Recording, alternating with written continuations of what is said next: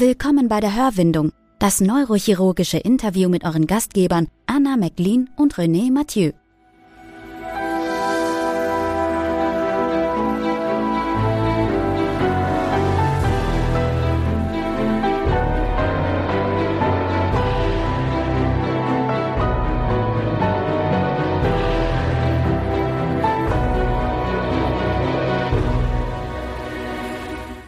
Herzlich willkommen bei der Hörwindung. Endlich mal wieder eine neue Folge. So fange ich eigentlich fast immer an. An meiner Seite Anna. Hallo Anna. Hallo René. Wie geht's dir? Mir geht's gut. Halloween liegt hinter uns. Oh ja. Die ganzen Geister sind raus. Ähm, bist du durch die Straßen gezogen, René? Nee, ich nicht. Meine Kinder waren ein bisschen beleidigt, weil meine Frau und die Kinder waren kurz unterwegs gewesen und sie konnten auf eine Halloween-Party nicht, die sie gerne äh, ja, wo sie gerne hingegangen wären. Ähm, es hat aber dann am Schluss doch noch geklappt. Alles war ganz gut und jeder ist zufrieden. Irgendwann spät abends ins Bett gefallen. Mit Schokolade im Mund. Ne, mindestens, ja. Ein bisschen mehr Süßigkeiten. Wir haben endlich mal wieder eine Gästin. Anna, möchtest du sie vorstellen? Ja, genau. Ich freue mich total, dass wir heute die Privatdozentin Marie-Therese Forster bei uns haben. Ähm, sie ist die leitende Oberärztin an der Uniklinik in Frankfurt und auch Vorsitzende unserer neuen Kommission für Frauen in der Neurochirurgie. Und ähm, ja, hallo Marie-Therese, wie geht's dir? Ja, hallo, danke für die Einladung. Freut mich, dass es jetzt geklappt hat. Mir geht es sehr gut. Ich bin heute extra für euch etwas früher aus der Klinik gekommen. Ja, und bin sehr gespannt auf unser Gespräch. Also bei euch ist kein Feiertag. Bei uns ist nämlich heute Feiertag. Nee, Allerheiligen, aber nein. In Hessen ja, ja. gibt es weder den 31.10. noch den 1.11. Das ist ja fast wie in Berlin, ja. Tja, wir hatten gestern frei. Also wir haben ja alle Varianten. Okay, sehr gut. Schön. Okay, dann äh, Marie-Therese, vielleicht steigen wir tatsächlich auch mit unserem aktuellsten Thema ein, was auch, sage ich mal, ein sehr wichtiges Thema ist und wo wir uns auch sehr freuen, dass wir die Kommission jetzt haben, nämlich äh, für Frauen in der Neurochirurgie. Ähm, vielleicht sagst du einmal nochmal den ganz offiziellen Titel, damit wir uns in keine Nesseln setzen.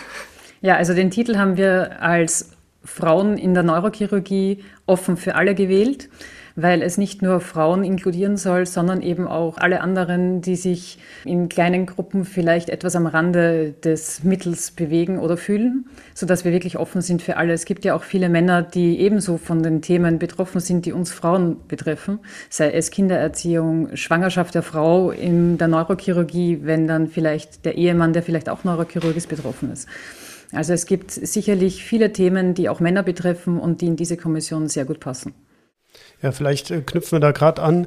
Warum denkst du, dass es jetzt erst zu dieser Kommission gab? Also ich glaube, das Problem Frauen in der Neurochirurgie, dass es eine Minderheit ist, das existiert ja schon relativ lange. Wir hatten es tatsächlich schon davor versucht, eine Kommission zu gründen oder eben eine, eine Gruppe innerhalb der DGNC zu gründen, eine Sektion. Da sind wir relativ lange auf Widerstand gestoßen und dann war es aber plötzlich überhaupt kein Problem mehr, als wir das ein zweites Jahr hintereinander anführten, denn dann war das Problem offensichtlich. Vielleicht führte auch unsere gemeinsame Publikation dazu, ähm, die dann tatsächlich denke ich, ganz gut diskutiert wurde, auch innerhalb des Vorstands der DGNC, wo man dann sah, dieses Problem gibt es. Es gibt Frauen in der Neurochirurgie, die dann aber an bestimmten Stufen nicht mehr weiterkamen. Und dann sah man auch, wie viele wir sind und dass wir tatsächlich Themen haben, die in der DGNC auch vertreten werden sollten. Mir fallen gleich zwei Sachen ein. Also du hast ja gläserne Decke schon angesprochen. Das ist ja kein neues Phänomen. Also ich denke, das Phänomen kennt man in allen Bereichen ähm, die, die vor allem vorher Männer dominiert waren. Und ähm, was ich auch gerne ansprechen möchte, ist, ich war auch bei der Abstimmung dabei, als die Kommission etabliert wurde. Ich denke, man darf sagen, es war eine derjenigen, die nicht eindeutig gewählt wurden, was ja auch so ein bisschen unterstreicht, was du sagst. Es war nicht von Anbeginn klar, dass es so eine Kommission geben wird.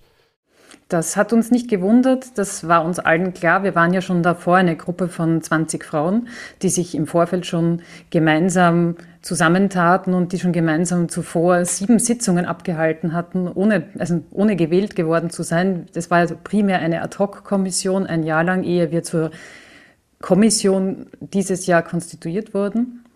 Und ähm, da war uns allen klar, dass das jetzt nicht äh, auf hundertprozentige oder 90-prozentige Zustimmung treffen wird. Unser Ziel war es, dass wir über 50 Prozent erhalten, damit wir eine Kommission bilden können. Das war ganz klar. Und ja, das haben wir erreicht. Weit über 50 Prozent zum Glück, aber eben nicht 90 oder 100 Prozent. Vielleicht können wir auch noch mal ganz kurz auf die äh, Publikation, die ja auch ähm, im Journal of Neurosurgery ähm, veröffentlicht worden ist, ähm, zu sprechen kommen. Vielleicht kannst du das Ganze auch noch mal mit Zahlen unterfüttern, dass man auch wirklich also dass unsere Hörer auch mitbekommen, wie dramatisch eigentlich die Situation ist, also wie viele Assistenzärztinnen es gibt und wie viele dann davon noch oben ankommen. Ja, also das war eine Publikation, bei der wir uns alle neurochirurgischen Kliniken angesehen hatten, die in Deutschland äh, gelistet sind, beziehungsweise gelistet sind auf der Homepage der DGNC, auf der, der Hauptabteilungen. Wir hatten dann insgesamt 2324 Neurochirurgen in 140 Abteilungen identifiziert und davon waren 27 Prozent tatsächlich Frauen. Allerdings muss man sagen, die Frauen fanden sich vor allem unter den Assistenzärztinnen und Assistenzärzten wie unter den Fachärzten. Ab dann ging die Kurve schon deutlich nach unten. Bei den Oberärzten waren es in etwa 20 Prozent und auf Führungsebene, das subsumiert Direktoren, stellvertretende Direktoren, leitende Oberärzte und geschäftsführende Oberärzte waren das insgesamt lediglich neun Prozent aller in Führungspositionen sich befindlichen Neurochirurgen. Und da sieht man dann natürlich, dass der Anteil der Frauen nach oben hin bedeutend geringer wird. Und es wird ja tatsächlich auch nächstes Jahr voraussichtlich nur mehr eine Frau dann in einer Universitätsklinik Chefin sein. Das, was ja immer so gerne angeführt wird, ist, ja, die Frauen, wenn sie dann erstmal Kinder bekommen, dann verändert sich ja auch ihr Lebensmittelpunkt und dann möchten die das gar nicht mehr. Es wird so ein bisschen, auch wenn ich böse sagen will, so eine Täter-Opfer-Umkehr gemacht, ja, dass man sagt, naja, ähm, es ist ja dann alles ganz anders, die Frauen wollen gar nicht mehr Oberärztin sein. Das ist nicht meine persönliche Erfahrung. Ich will es jetzt auch nicht Fishing for Compliments. Das ist tatsächlich nicht meine persönliche Erfahrung. Aber natürlich würde mich gerade von euch beiden da die Insights interessieren. Ja, also ich habe tatsächlich mit den Frauen, die bei uns im Hause arbeiten und Kinder haben, gesprochen. Ähm, das ist eine sehr kleine Zahl. Davon kommen auch erst oder kamen eigentlich alle erst jüngst wieder zurück in den Beruf. Zwei ganz frisch, eine Kollegin schon länger.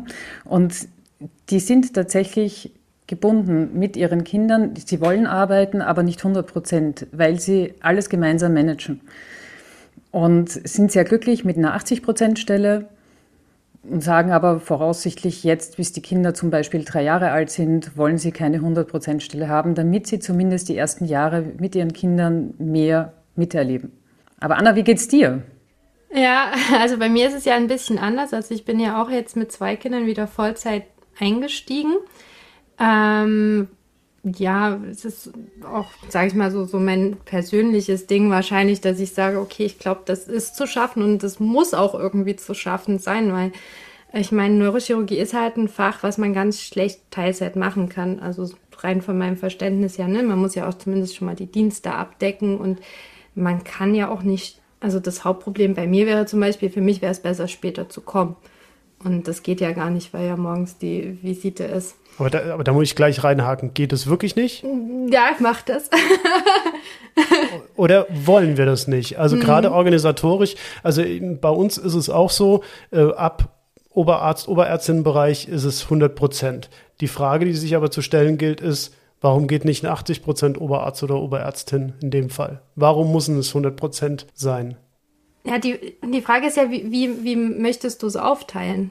Ne? Also wo, wo, ähm, ich, wobei, also ich weiß nicht, das ist jetzt vielleicht auch meine naive Assistentensicht. Ich könnte mir schon fast vorstellen, dass das als Oberarzt besser geht. Da man, äh, wenn man da, sage ich mal, früh die Visite zum Beispiel nicht mitmacht oder die Nachmittagsvisite nicht mitmacht, das glaube ich nicht so essentiell ist und auch nicht so ähm, angesehen würde. Aber da könnt ihr natürlich jetzt wieder die besseren Infos dazu ja, geben. ich will es vielleicht auch mal andersrum formulieren. Ich meine, dass wir alle mehr Zeit investieren, als wir eigentlich ähm, auf dem Vertrag stehen haben, ist, denke ich, ich will nicht sagen fast immer der Fall, aber das ist überwiegend der Fall. Ne? Aber das heißt nicht, dass das immer Zeit sein muss, die zu 100 Prozent zum Beispiel in der Klinik auf der Station im OP verbracht werden muss, sondern es gibt, also gerade wenn ich jetzt mir überlege, wie viel organisatorische Sachen ich jetzt mittlerweile auch mit dabei habe und das könnte man zeitlich loslösen. Also gerade heutzutage, dass man sagen könnte, das kann ich auch wann anders erledigen. Das muss ich nicht zwischen 6.30 Uhr und 8 Uhr erledigen, sondern mhm. es gibt Dinge, die müssen erledigt sein, aber das kann man ja organisieren, dass dann immer ein Ansprechpartner da ist. Aber dazu gehört eben auch, dass man sehr breit dann eben auch sich aufstellt. Und damit meine ich auch Verantwortlichkeiten. Das heißt, wenn jemand anderen vertritt, dann muss der genauso für den Chef oder für jemanden, wen auch immer sprechen dürfen, wenn es um OP-Einteilung geht, wie der andere, wenn der da ist oder sie. Und ähm, da sehe ich eher das Problem, dass wir das häufig so an einer Person festmachen. Und weil das eben dann an einer, maximal zwei Personen hängt, ist natürlich auch eine Unabkömmlichkeit oft gegeben. Hm.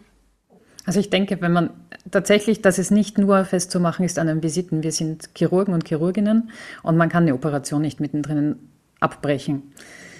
Daher wäre, ich habe keine Kinder, muss ich dazu sagen, aber wäre es aus meiner Sicht optimal, tageweise arbeiten würde. An diesen Tagen, zum Beispiel drei Tage arbeitet man zu 100 Prozent, ist dann 60 Prozent die Stelle, aber an diesen Tagen bin ich von morgens bis abends voll einsatzfähig. Da bin ich morgens da, da bin ich bis abends da, so wie es mein Beruf verlangt und wie es nun mal das Tagesgeschäft verlangt, mit Operationen, mit Einteilung. Und in dieser Shared Position eventuell könnte ich mir den Beruf teilen mit einer zweiten Person, die ebenso Zeit braucht. Ja, also das, das gibt es ja gar nicht so selten. Jetzt weniger eben in der Neurochirurgie, aber man sieht es ja in konservativen Fächern ganz häufig, dass oft eben zum Beispiel eine Stelle geteilt wird und dass das auch machbar ist. Also auch mit den Kompetenzen. Man braucht natürlich eine extrem gute Kommunikation, damit nichts verloren geht zwischen den zwei Personen. Ja. Aber die Frage ist dann auch, ob man seine OPs zusammenbekommt. Da braucht man dann auch wieder, sage ich mal, von äh, höherer Stelle wieder das Verständnis, dass dann auch gesagt wird, okay, ähm, an den drei Tagen, wo du da bist, Vollzeit. Kann ja auch sein, dass man an den an anderen Tagen dann trotzdem da ist, nur eben verkürzt. Da bekommst du dann auch deine OPs. Ich denke, da schneidest du zwei Sachen ein. Das eine ist die Weiterbildungszeit. Ja, da ist, das ist nochmal da gar nicht so unproblematisch, weil das haben wir ja eher sogar den Effekt, dass wir dadurch, dass die Assistenten und Assistentinnen mittlerweile ähm, ja, weniger vor Ort sind, als, als das jetzt zu meiner Zeit zum Beispiel noch war, dass wir das häufig gar nicht in die sechs Jahre reinkriegen, das ganze Paket. Ja. Und ähm, das ist die eine Sache.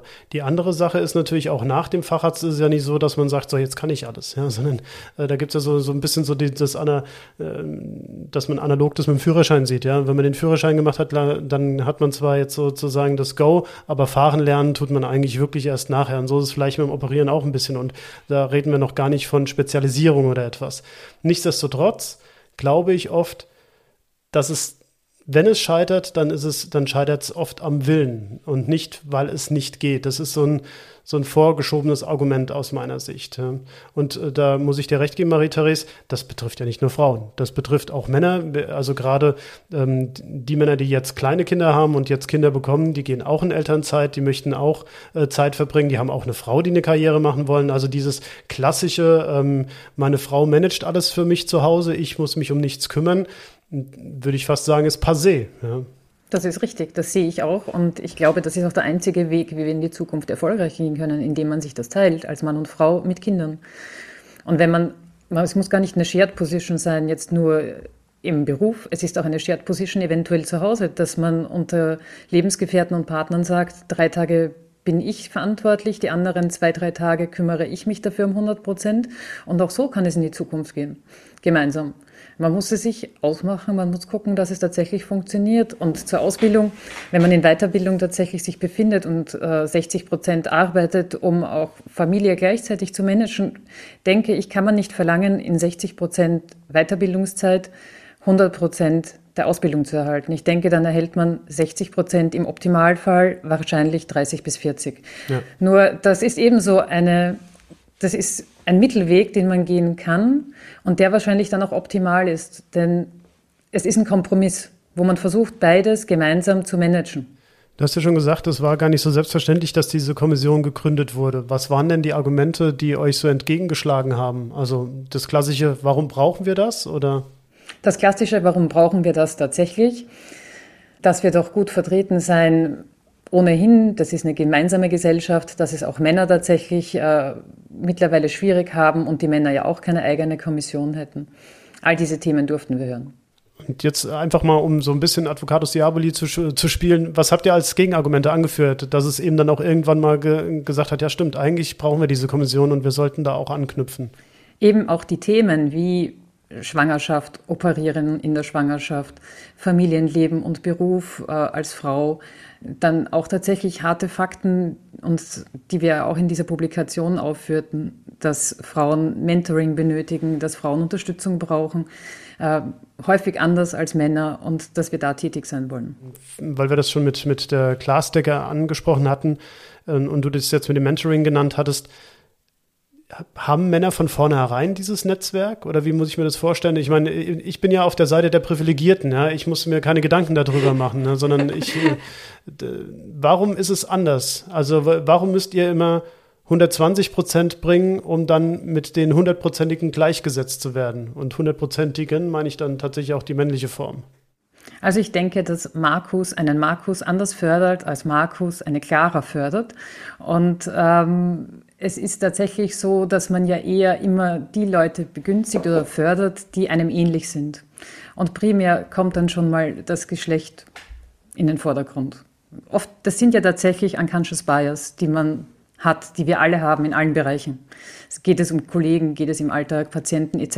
Wir leben alle mit unseren Denkmustern und Schubladen und das ist in diesem Bereich erst recht ausgeprägt. Und ich glaube, Hand aufs Herz, ähm, Frauen sind, glaube ich, auch einfach schlechter im Netzwerken. Also ich glaube, ähm, es ist natürlich wieder jeder auch ein bisschen unterschiedlich. Je extrovertierter oder introvertierter man ist, desto mehr gibt das dann auch einen Ausschlag. Aber so durch die Bank sind Frauen, glaube ich, tatsächlich wahrscheinlich besser im ja, Kommunizieren mehr, aber sind dann ähm, schlechter darin, auch so Verbindlichkeiten und auch ja, Seilschaften im schlechteren Sinne zu bilden. Man muss ja auch gucken, auf den Kongressen, auf den Tagungen. Es sind deutlich mehr Männer vor Ort als Frauen.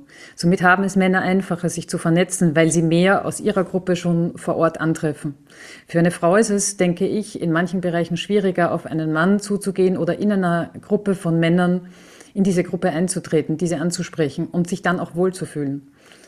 Da gibt es ganz tolle Untersuchungen aus psychologischer Sicht. Eine äh, 2021 war das, glaube ich, von Barnes, die tatsächlich untersuchten auf psychologischer Basis unter chirurgischen Assistenzärztinnen, was sie denn daran hindert, äh, im Leben voranzukommen oder wo sie ihre Probleme oder Themen sehen. Und da waren genau diese Dinge alle genannt. Unter anderem, dass sie schon am Weg zur Assistenzärztin, noch gar nicht im Fach darinnen, sondern noch im Studium, sie wollten Chirurginnen werden, auf welche Probleme und Hürden sie da schon getroffen sind. Dass man ihnen sagte, wollen sie wirklich Chirurgin werden? Wollen sie sich das tatsächlich antun? Wollen sie nicht in ein anderes Fach gehen, das einfacher später zu handeln ist mit Familie? Das ist nichts für sie. Sie wollen nicht lange im Operationssaal stehen. Das heißt, man bekommt das schon als junge Frau häufig gesagt, ich denke bis heute tatsächlich, während der Ausbildung genauso. Frauen, die sich versuchen anzupassen an die Männerwelt, äh, durch ihr Aussehen, durch ihre Hobbys, durch Sport, äh, selbst durch ihr Wording, die Worte, die sie benutzen, durch ihre ganze Art und Weise. Das ist da wunderbar beschrieben und ich denke, das stimmt tatsächlich, wenn man Augen und Ohren offen hält.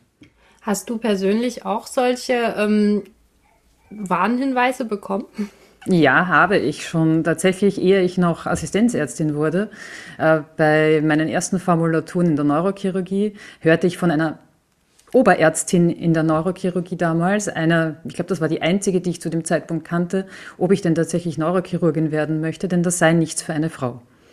Ich habe diese Frau erst vor einem Jahr wieder getroffen und habe ihr das erzählt. Sie konnte sich nicht daran erinnern, ich mich allerdings sehr wohl. Was führte sie an? Also das ist ja sehr spannend, weil du ja sagst, es war eine Oberärztin, ne?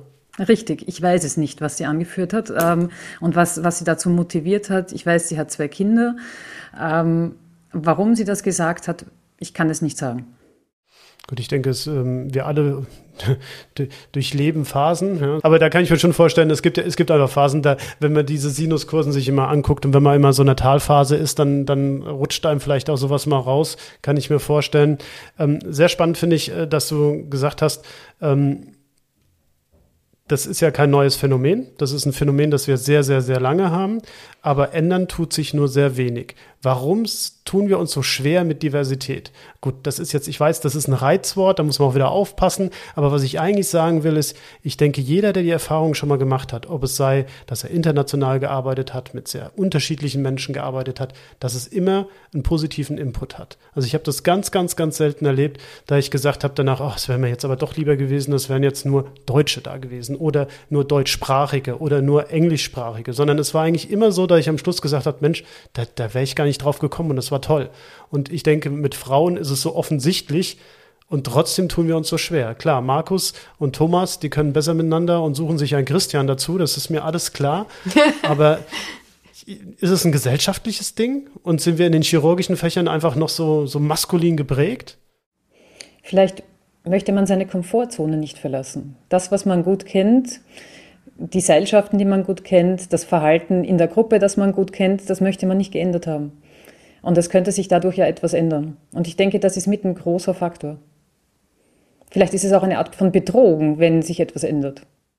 Ja, es ist zumindest ein Angstgefühl. Und Angst ist, wie man es immer so schön sagt, ein schlechter Berater. Das ist so dieses, ich glaube auch, ähm, wenn man natürlich wenn man jemanden verteidigen wollte, dann könnte man natürlich anführen, ja, wir haben immer so viel zu tun. Wir sind immer so am Anschlag. Da können wir uns jetzt, da müssen wir einfach auf das setzen, das wir kennen und müssen das durchziehen. Aber das ist lange, lange vorbei. Also ich kenne es ähm, habe das ja schon so oft jetzt im Podcast gesagt.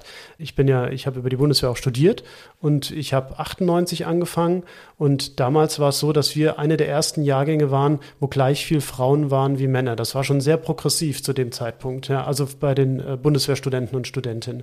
Und das ist mittlerweile natürlich völlig umgeschlagen. Also wir haben weitaus mehr Frauen als Männer und deswegen müssen wir uns einfach damit auseinandersetzen, wie wir das machen wollen. Und bei uns kommen auch solche Dinge hinzu wie Einsätze und so. Und das war auch kein und ist mit Sicherheit auch noch nicht in allen Stellen geregelt, aber das war auch nicht leicht. Deswegen wundert es mich so, dass wir uns im Zivilen, wenn ich das Wort so ein bisschen strapazieren darf, noch schwerer tun manchmal. Also das, das gilt ja bei uns genauso, aber dass man, dass man wirklich es sich so schwer tut zu sagen, wir öffnen einfach und gucken, was passiert. Man kann ja eigentlich nichts verlieren. Richtig. Ähm, vielleicht kann man dann, Marie-Therese, du bist ja auch so ein bisschen so in der Berufspolitik involviert. Ähm, wenn man das mal ansprechen kann, es waren ja jetzt doch auch viele ähm, Direktorenpositionen offen.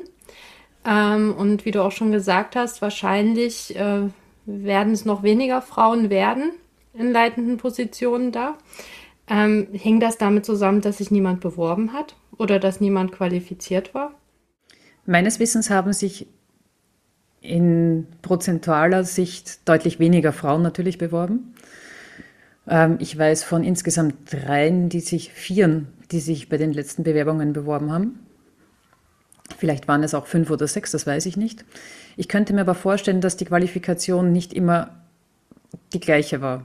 Vielleicht auch die Lobby nicht immer die gleiche war. Das kommt ja noch hinzu unter vorgehaltener Hand. Mhm. Mm, es gibt sicherlich ein, zwei Kolleginnen, die mindestens genauso den Anspruch haben auf einen dieser Direktionsposten die es aber nicht bislang geschafft haben. Und es ist tatsächlich, denke ich, die zweite Hürde dann in diesem Bereich. Also die erste Hürde aus meiner Sicht von der Fachärztin zur Oberärztin, die zweite Hürde dann von der Oberärztin wahrscheinlich in die leitende Position und dann ist es eigentlich sogar nochmal die dritte Hürde, so gut ausgebildet zu sein, gleichzeitig auch ähm, so gut mitgerissen worden zu sein in der Wissenschaft und in seinem wissenschaftlichen Netzwerk, um dann auch die notwendigen Impact Factors zu haben, die notwendigen Publikationen zu haben. Zugleich auch noch, man braucht ein Netzwerk für Drittmittel, in so einem Netzwerk gewesen zu sein, um das dann auch noch vorweisen zu können und dann noch zusätzlich derart gefördert zu werden, denn man benötigt immer jemanden, der einem den Rücken stärkt, um sich dann auf so eine Position zu bewerben. Also es gibt da bestimmt mehrere Schritte, die notwendig sind, um das zu erlangen und um so weit zu kommen. Also es ist tatsächlich auch reell so, dass die Frauen tatsächlich auch einfach nicht die Qualifikationen vorweisen können. In dem, in dem Maße oder zumindest auch in der der Anzahl an Frauen, die es gibt, wie das bei, bei den Männern der Fall ist. Ich habe den Eindruck, wenn ich mich umsehe, rechts und links, gibt es sehr, sehr wenige, bei denen ich sage, die sind derart umfassend ausgebildet und nicht nur subspezialisiert. Ähm, und noch, dann kommt noch dazu, die wollen das auch tatsächlich. Mhm. Denn das ist der nächste, der nächste Schritt. Manche gehen in die Subspezialisierung und wollen keinen Direktionsposten. Hm. Das ist das andere Phänomen. Das es noch zusätzlich gibt, das sehe ich aber auch bei Männern. Aber diese Frauen, die ich kenne, da gibt es wenige, die das tatsächlich können in der Breite und das dann auch wollen.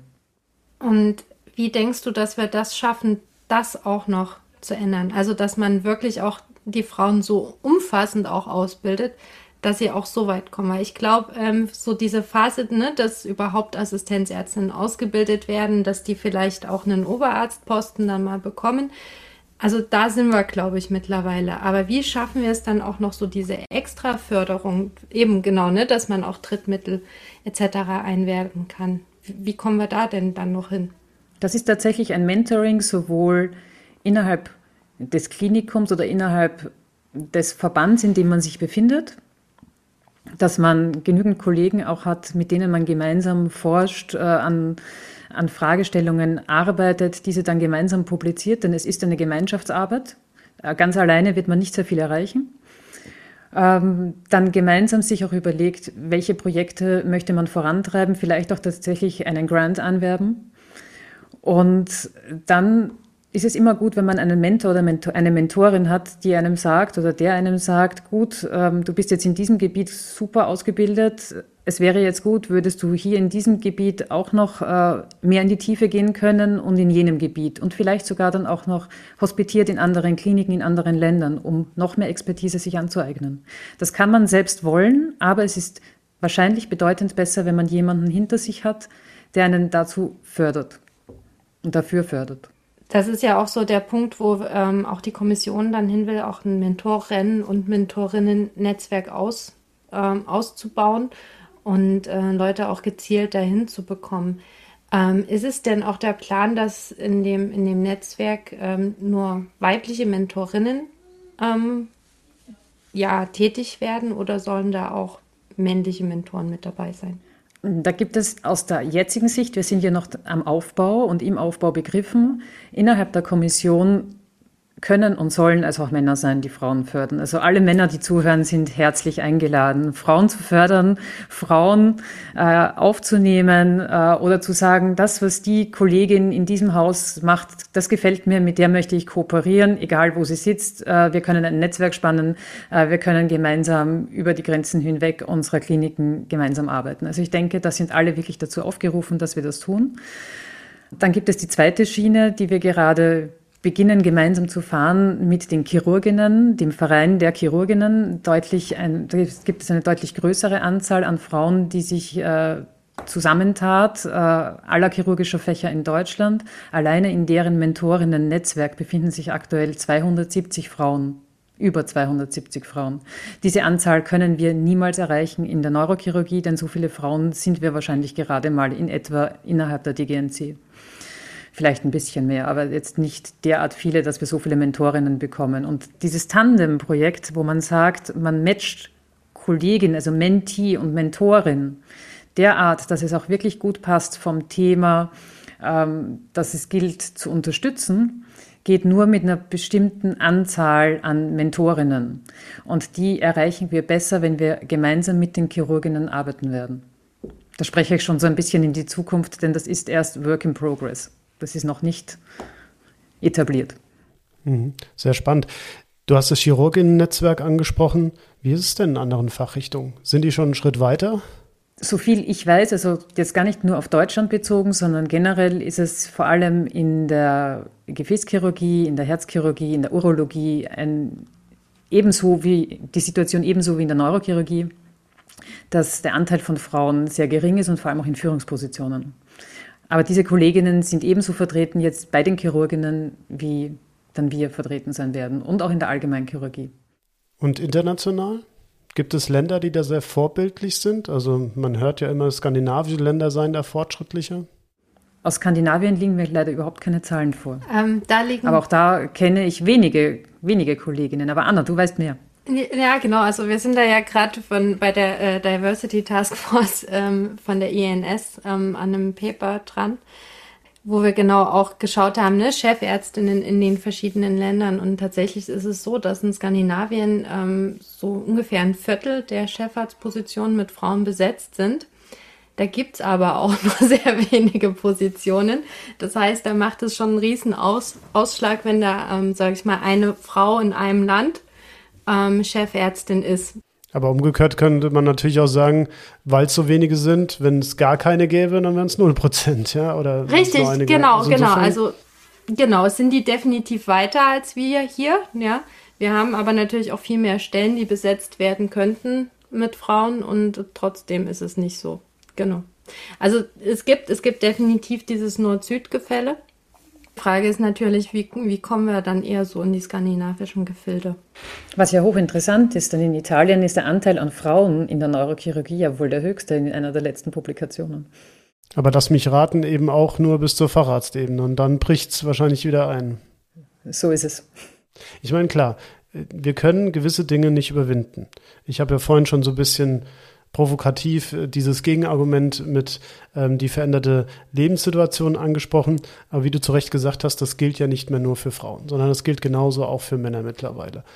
Ich, ich sehe noch nicht, wie wir es gelöst bekommen, weil natürlich, das muss man auch fairerweise sagen, die Generation, die jetzt überwiegend Chef und eben nicht Chefin ist, die ist ja noch ein bisschen da. Und das ist eine ganz andere Generation. Das sind zwei, mindestens zwei Generationen vorher, als die, die jetzt nachrutschen.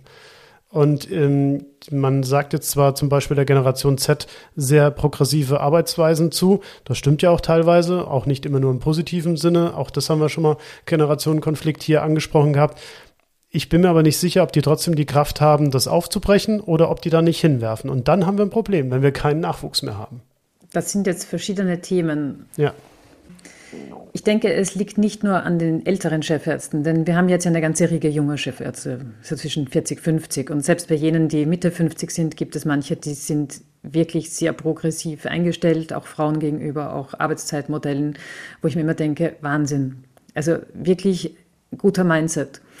Es hilft aber nichts, wenn dann Kolleginnen zum Teil auch gar nicht wollen, muss man ja auch ehrlicherweise sagen, wenn sie gar nicht in die Führungsrolle wollen. Denn auch das ist ja der Fall. Wenn tatsächlich äh, Frauen sagen, nein, es reicht mir, wenn ich als Fachärztin bin und ich möchte mich um die Erziehung und um das Aufwachsen meiner Kinder kümmern und dann bin ich mit dieser Stelle zufrieden, dann werden die in keine leitende Position kommen. Auch diese gibt es ja genug.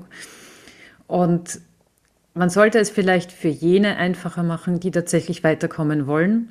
Das ist denke ich, notwendig. Jetzt muss man aber auch sagen, ich kenne ja durchaus einige, wenn nicht sogar viele der Kollegen, die jetzt erst Chefärzte wurden oder werden. Und auch jene, die es werden könnten. Und nicht alle sind so offen wie manch einer, der älter als 50 ist. Also man kann nicht sagen, es hängt am Alter und die 30-Jährigen, 40-Jährigen, 45-Jährigen sind, weil sie eine andere Generation sind, jetzt deutlich progressiver. Das möchte ich nicht unterschreiben. Es gibt manche, von denen würde man nicht denken, was die einem unter vier Augen sagen. Das glaube ich sofort. Es ist auch mehr so eine soziologische Beobachtung, die einfach da ist. Ja. Also wenn man Generationen, Publikationen sich anschaut, dann sind da einfach Tendenzen da. Und natürlich ist eine Tendenz immer nur eine Tendenz und nur ein Anteil. Und man hat immer auch einen, einen, einen großen Anteil, der eben nicht der Generationentendenz entspricht. Und die können das natürlich dann auch konterkarieren, gar keine Frage. Ja. Ich glaube, es kostet auch einfach extrem viel Energie, irgendwas zu ändern. Es ist, ähm, wenn man nicht das Momentum hinter sich hat, was ich hoffe, dass wir das gerade so ein bisschen aufbauen können, ähm, wirst du als Einzelkämpfer da auch scheitern. Und ich glaube, das ist gerade im Moment auch noch so ein bisschen das Problem bei denen, die jetzt Chefs sind, dass es zwar sicherlich Einzelne gibt, die das ähm, aufbrechen würden, aber einfach auch nicht von hinten nicht das Momentum haben, weil da ja auch so viel ähm, ja auch politisches dahinter steckt oder auch durch die, ähm, keine Ahnung, Klinikleitung sicherlich auch Druck aufgebaut wird, den, den man dann auch ja erstmal irgendwie angehen können muss. Ich denke nicht nur würden, es tun manche auch. Also es gibt wirklich Positivbeispiele. Da geschieht das bereits in den Kliniken. Da gibt es Frauen auf Leitungsebene, unter den Oberärztinnen, da gibt es absolute Geschlechterparität. Aber es gibt eben auch noch immer Kliniken, da arbeitet nicht einmal eine einzige Frau. Also wir haben beides. Du hast ja gesagt, offen für alle. Wie ist denn jetzt so der, da der Zuspruch oder wird es angenommen? Also ist es momentan ähm, so, dass es überwiegend Frauen sind, nehme ich an, aber kommt jetzt auch mehr Männer dazu oder was auch immer für Probleme auftauchen, die sagen, Mensch, ihr seid eigentlich die Kommission, in der ich mich angesprochen fühle, die mir vielleicht helfen könnten? Bislang hat sich noch kein Mann gemeldet ähm, mit dem Wunsch mitzuarbeiten. Auf die, wir hatten auch einmal zwischenzeitig eine Umfrage gestartet zu Arbeitsbedingungen, Familie zwischen Mann und Frau in der DGNC. Da hatte ich tatsächlich Zuschriften von zwei Männern, die genau das anführten, nämlich dass es für Männer doch eben solche Probleme gibt. Aber die haben sich nicht mehr gemeldet zur Mitarbeit in der Kommission. Auch da rufe ich alle auf, jeder, der möchte, darf sich gerne bei uns melden. Wir sind auch auf der Homepage der DGNC zu finden. Äh, ja, jeder ist wirklich herzlich willkommen zur Mitarbeit. Mentoring, äh, Jobsharing, Arbeiten äh, mit Schwangerschaft für Frauen, Operieren in der Schwangerschaft, Netzwerke, all das sind unsere Themen. Später, was wir später auch noch tatsächlich etablieren wollen, momentan traut sich da noch keine tatsächlich dieses Thema anzugreifen, ein sehr heißes Eisen, ist sexuelle Belästigung. Ich denke, das ist auch ein Thema, das wird, es wird irgendwann eine Arbeitsgruppe zu diesem Thema geben, aber im Moment möchte sich keine die Finger verbrennen. Ja, wie du sagst, ist auch ein heißes Eisen. Ne? Das ist natürlich ähm, ist etwas, was, was unbedingt aufgearbeitet werden muss, gar keine Frage. Man kennt es ja aus dem Spitzensport, kommen ja auch immer wieder Dinge, die jetzt so ans Licht kommen, wo man gar nicht gedacht hätte, dass selbst solche Randsportarten so durch sexualisiert sind. Und ähm, da waren jetzt auch gerade äh, bei den Turmspringern, um nochmal das auch aufzugreifen, dass es eben nicht nur Frauen betrifft, sondern eben auch Männer, waren da ganz äh, ja, furchtbare Dinge aufgedeckt worden. Ja, ist es mehr so ein Schritt und dann der nächste Schritt?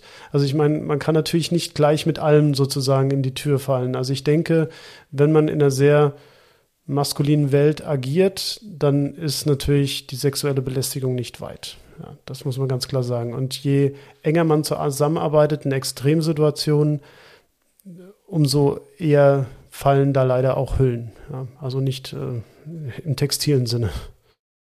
Ja, man muss ja gar nicht jetzt zur großen sexuellen Belästigung gucken und dieses Thema aufgreifen, aber es gibt ja genug Mikroaggressionen wie Tonalität, spitze Bemerkungen.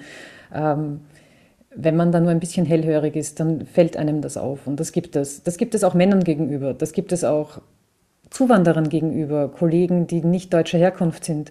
Äh, das gibt es ganz vielen Menschen gegenüber, die nicht so sind, wie man denkt, dass es sein sollte oder wie die große Masse denkt, dass es sein sollte. Und auch die wollen wir vertreten, wenn es dann an der Zeit ist. Aber das ist jetzt nicht unser primäres Thema. Unsere primären Themen sind tatsächlich jetzt einmal die Arbeitsbedingungen schaffen, damit man als Frau in der Neurochirurgie arbeiten kann mit Familie und zuerst auch Netzwerke zu schaffen, gemeinsam Probleme anzugehen, gemeinsam einander zu unterstützen. Wenn wir dich in fünf Jahren nochmal interviewen würden, was würdest du dir wünschen, was du dann erzählen könntest? Dass der Anteil an Frauen in Führungspositionen mehr geworden ist. Das würde ich mir wünschen, dass sich vielleicht noch ein, zwei Frauen unter den Klinikdirektoren finden. Auch dich? Wir werden sehen. Kann ich an der Stelle, wenn du jetzt einmal in die Zukunft geschaut hast, jetzt in die äh, Vergangenheit schauen? Nämlich ähm, meine Frage, die ich immer stelle. Wenn du zurückblickst und äh, dich nochmal als Assistenzärztin vor dir siehst, welchen ähm, Tipp hättest du dir denn gegeben, was du vielleicht von Anfang an hättest anders machen können, um ja besser voranzukommen oder auch vielleicht glücklicher zu sein mit deinem Leben? Wahrscheinlich früher Netzwerke aufbauen über die eigenen Kliniksgrenzen hinweg. Das öffnet Tür und Tor für vieles, fürs Wohlbefinden, äh, für gemeinsame Unternehmungen, auch im Privaten und auch vor allem für Wissenschaft. Und es gibt einen ganz anderen Spirit im täglichen Arbeiten und es ermöglicht andere Sichtweisen. Das ist, glaube ich, wirklich auch der Hinweis, den wir am meisten gehört haben, oder, René?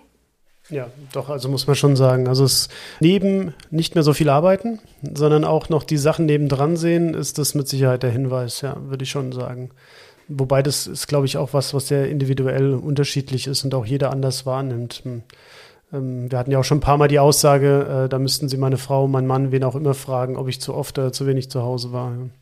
Aber denkst du, wir suchen uns einfach immer die netten Leute aus, oder? Du hast nicht Unrecht. Natürlich sprechen wir mit Leuten, die auch mit uns sprechen wollen. Also die auch etwas transportieren möchten. Und dafür gibt es ja auch unseren Podcast, weil wir eben damit auch netzwerken wollen und auch eben die Möglichkeit überhaupt schaffen wollen, dass man mal solche Meinungen hört und sich und mitkriegt, Mensch, da ist ja doch jemand, der denkt genauso. Oder ähm, wir, wir wollen ja eine Wohlfühlatmosphäre schaffen. So dieses super kritische Nachfragen haben wir ja bisher eigentlich noch nicht äh, äh anbringen müssen. Äh, vielleicht kommt es irgendwann, ja, dass, äh, dass man doch mal jemanden äh, sitzen hat, wo man so eine ganz andere Meinung hat und das so ein bisschen hin und her schießt. Ich weiß es nicht. Ja aber es ist natürlich auch ein öffentliches Format. Wie Marie-Therese auch schon gesagt hat, hinter verschlossenen Türen würden vielleicht manche Gespräche auch anders ausgehen. Ich weiß es nicht. Könnte ich mir aber vorstellen. Hm. Was machst du als Hobbys zum Ausgleich zur Neurochirurgie? Sehr viel Sport. Auch wenn es 20 Uhr Abend ist, ähm, es befreit unglaublich und ja, man kommt dabei in einen sehr ruhigen Zustand. Man kann nochmal den Tag reflektieren. Ähm, was geschehen ist. Vielleicht auch manche Operationen sieht man noch mal kurz vor sich, äh, Gespräche, dann kommen aber auch schon wieder neue Projekte. Ähm, tatsächlich verarbeite ich hier immer sehr gut auch mein Berufsleben und dann bin ich bereit für den privaten Teil in aller Ruhe mit Abstand zur Klinik. Und welcher Sport? Das, das würde mich noch interessieren, weil normalerweise, also die meisten laufen ja einfach.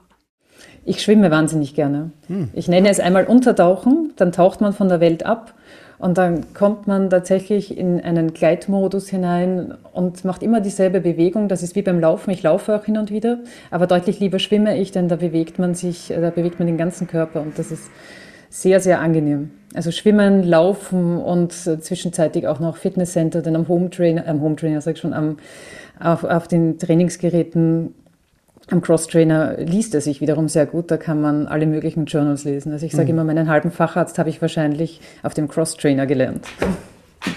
Gut, das kann ich nicht behaupten. Aber was ich, was ich durchaus sehr spannend finde, ist, ähm, es gibt ja einige Publikationen, die gerade auch sagen, so wie du das gerade genannt hast, so Ausdauersportarten, die einen sehr geregelten Ablauf haben. Also beim Radfahren, äh, das, was ich ja sehr gerne mache, gibt es da ein paar ganz spannende Studien, ähm, wo es eben darum geht, wie verfestigt man Reflexion, Nachdenken, aber auch solche Dinge tatsächlicherweise wie, ja, man hat es bei ADHS und Depressionen auch untersucht, dass tatsächlich solche Sportarten, wenn man die geregelt und kontrolliert macht, die die Situation für einen verbessern können. Und ich glaube, da ist viel dran, wie du sagst, ja, man reflektiert ganz anders, man kann das vielleicht auch in so eine andere Ebene dann schieben und auch über Sachen, über die man sich aufgeregt hat, die so eine gewisse Aggression schon mal abbauen, bis man nach Hause kommt. Also kann ich nur auch so unterschreiben. Ohne Sport ähm, geht es mir schlecht. Also deswegen versuche ich immer, möglichst den Sport in meinen Alltag mit zu integrieren. Ja. Das funktioniert, auch wenn es ganz spät abends ist. Dann ist es vielleicht etwas kürzer und manchmal ist es tatsächlich 19.30 Uhr, 20 Uhr. Und das kurz ja vor dem zu Bett gehen, aber es tut einfach gut. Dann ist es eben nur eine halbe Stunde, 45 Minuten. Aber du bist offensichtlich auch jemand, der lieber abends Sport macht. Ich nämlich auch, weil es gibt doch ein paar Kolleginnen und Kollegen, die gerne mal um vier aufstehen oder um fünf aufstehen und dann noch eine Runde laufen gehen. Das ist jetzt nicht so meins, muss ich gestehen. Ne? Also ich brauche das auch eher am Ende des Tages. Ich habe noch so ein zweites Hobby für mein Wohlbefinden, das ist morgens Zeitung lesen. Ah. Das ist das zweite, einmal in den Tag langsam hinein und langsam aus dem Tag hinaus und dazwischen kann sehr vieles passieren. Vielleicht als Anregung für bessere Kliniken in der Zukunft ein Fitnessstudio mit integrieren. Absolut. Also ähm, das ist ja was, das, das äh, ja als öffentlicher Träger äh, ist es ja bei uns so. Da ist aber wieder eher das Problem, es gibt zwar alles wie ähm, BGM, BGF, diese Gesundheitsmaßnahmen, die Gesundheitsförderung, aber es muss halt so sein, dass du daran teilnehmen kannst. Ja? Und das muss dann eher wieder dieser, ähm, heute würde man sagen, Google-Style sein, ja? dass du halt überall solche Inseln hast und egal wann du Zeit hast, dann kannst du die Geräte benutzen. Ja, ja müssten wir hinkommen. Manche Universitäten machen das, glaube ich, auch schon. Wie ist es in Frankfurt? Habt ihr ein eigenes Fitnessstudio auch mit der Klinik? Nee, noch nicht. Äh, noch nicht. Das wäre allerdings ein sehr guter Hinweis für unseren Neubau. Wäre schön, wenn wir das realisieren können. Ja, absolut. Und wie du gesagt hast, äh, wenn da ein Laufband steht und ein paar Trainingsgeräte, das kann man zu jeder Zeit machen. Ne? Da braucht man eigentlich nur einen Zugang. Also ich denke, das ist ein super Schlusswort, oder? Das ist doch eine gute Idee für die Zukunft. Auf Wir haben sie kostenlos zur Verfügung gestellt. Ja, also ähm, tatsächlicherweise, ähm, weil die Kommission ja sehr jung ist, würde ich dich gerne einladen, dass wir uns nochmal im Jahr oder zwei sprechen und einfach mal gucken, wie sich so, wie sich so entwickelt, weil ich glaube, es ist, es ist etwas, das drängt. Was wir jetzt gar nicht angeschnitten hatten, nur ganz kurz im Vorgespräch, ist, wir haben ja auch das drängende Problem, dass wir ähm, ja, viele sagen, zu viele Neurochirurgen ausbilden. Ja, das ist jetzt auch provokant formuliert. Ich denke, da kann man unsere Folge auch nochmal dazu nachhören, wen das interessiert, wie auch unsere Meinung dazu ist oder ähm, ob es überhaupt ein, schon, schon, schon eine ähm, Aussage dazu gibt. Ich glaube es nämlich nicht. Und da bin ich mal gespannt, wie, wie wir das hinkriegen, dass wir eben all diese drängenden Themen ja, bewältigen können, muss man schon sagen. Es ist sehr spannend. Die Landschaft, die politische Landschaft, Landschaft ist sehr spannend. Auch hinsichtlich Qualitätsindikatoren, Menge der Krankenhäuser und Kliniken, Menge der Kollegen und Kolleginnen, Arbeitszeiten. Ich denke, da wird sich sehr viel tun in den nächsten Jahren. Ja, also gerade Qualitätssicherung, wo du das ansprichst, das ist auch was, Mindestzahlen. Ja, richtig. Ich glaube, es sind genau sehr das. viele Themen, die uns bewegen. Also der Podcast wird nicht so schnell aussterben. Nein. Ich freue mich auf eure nächsten Folgen. Dankeschön. Ja, vielen Dank, dass du bei uns warst. Ja, danke für die Einladung. Gebt uns bitte Feedback, indem ihr uns auf unserer Seite hörwindung.de einen Kommentar hinterlasst oder eine Audionachricht sendet. Gerne könnt ihr uns auch auf Twitter oder Instagram unter Hörwindung folgen. Wir freuen uns sehr auf den Austausch mit euch.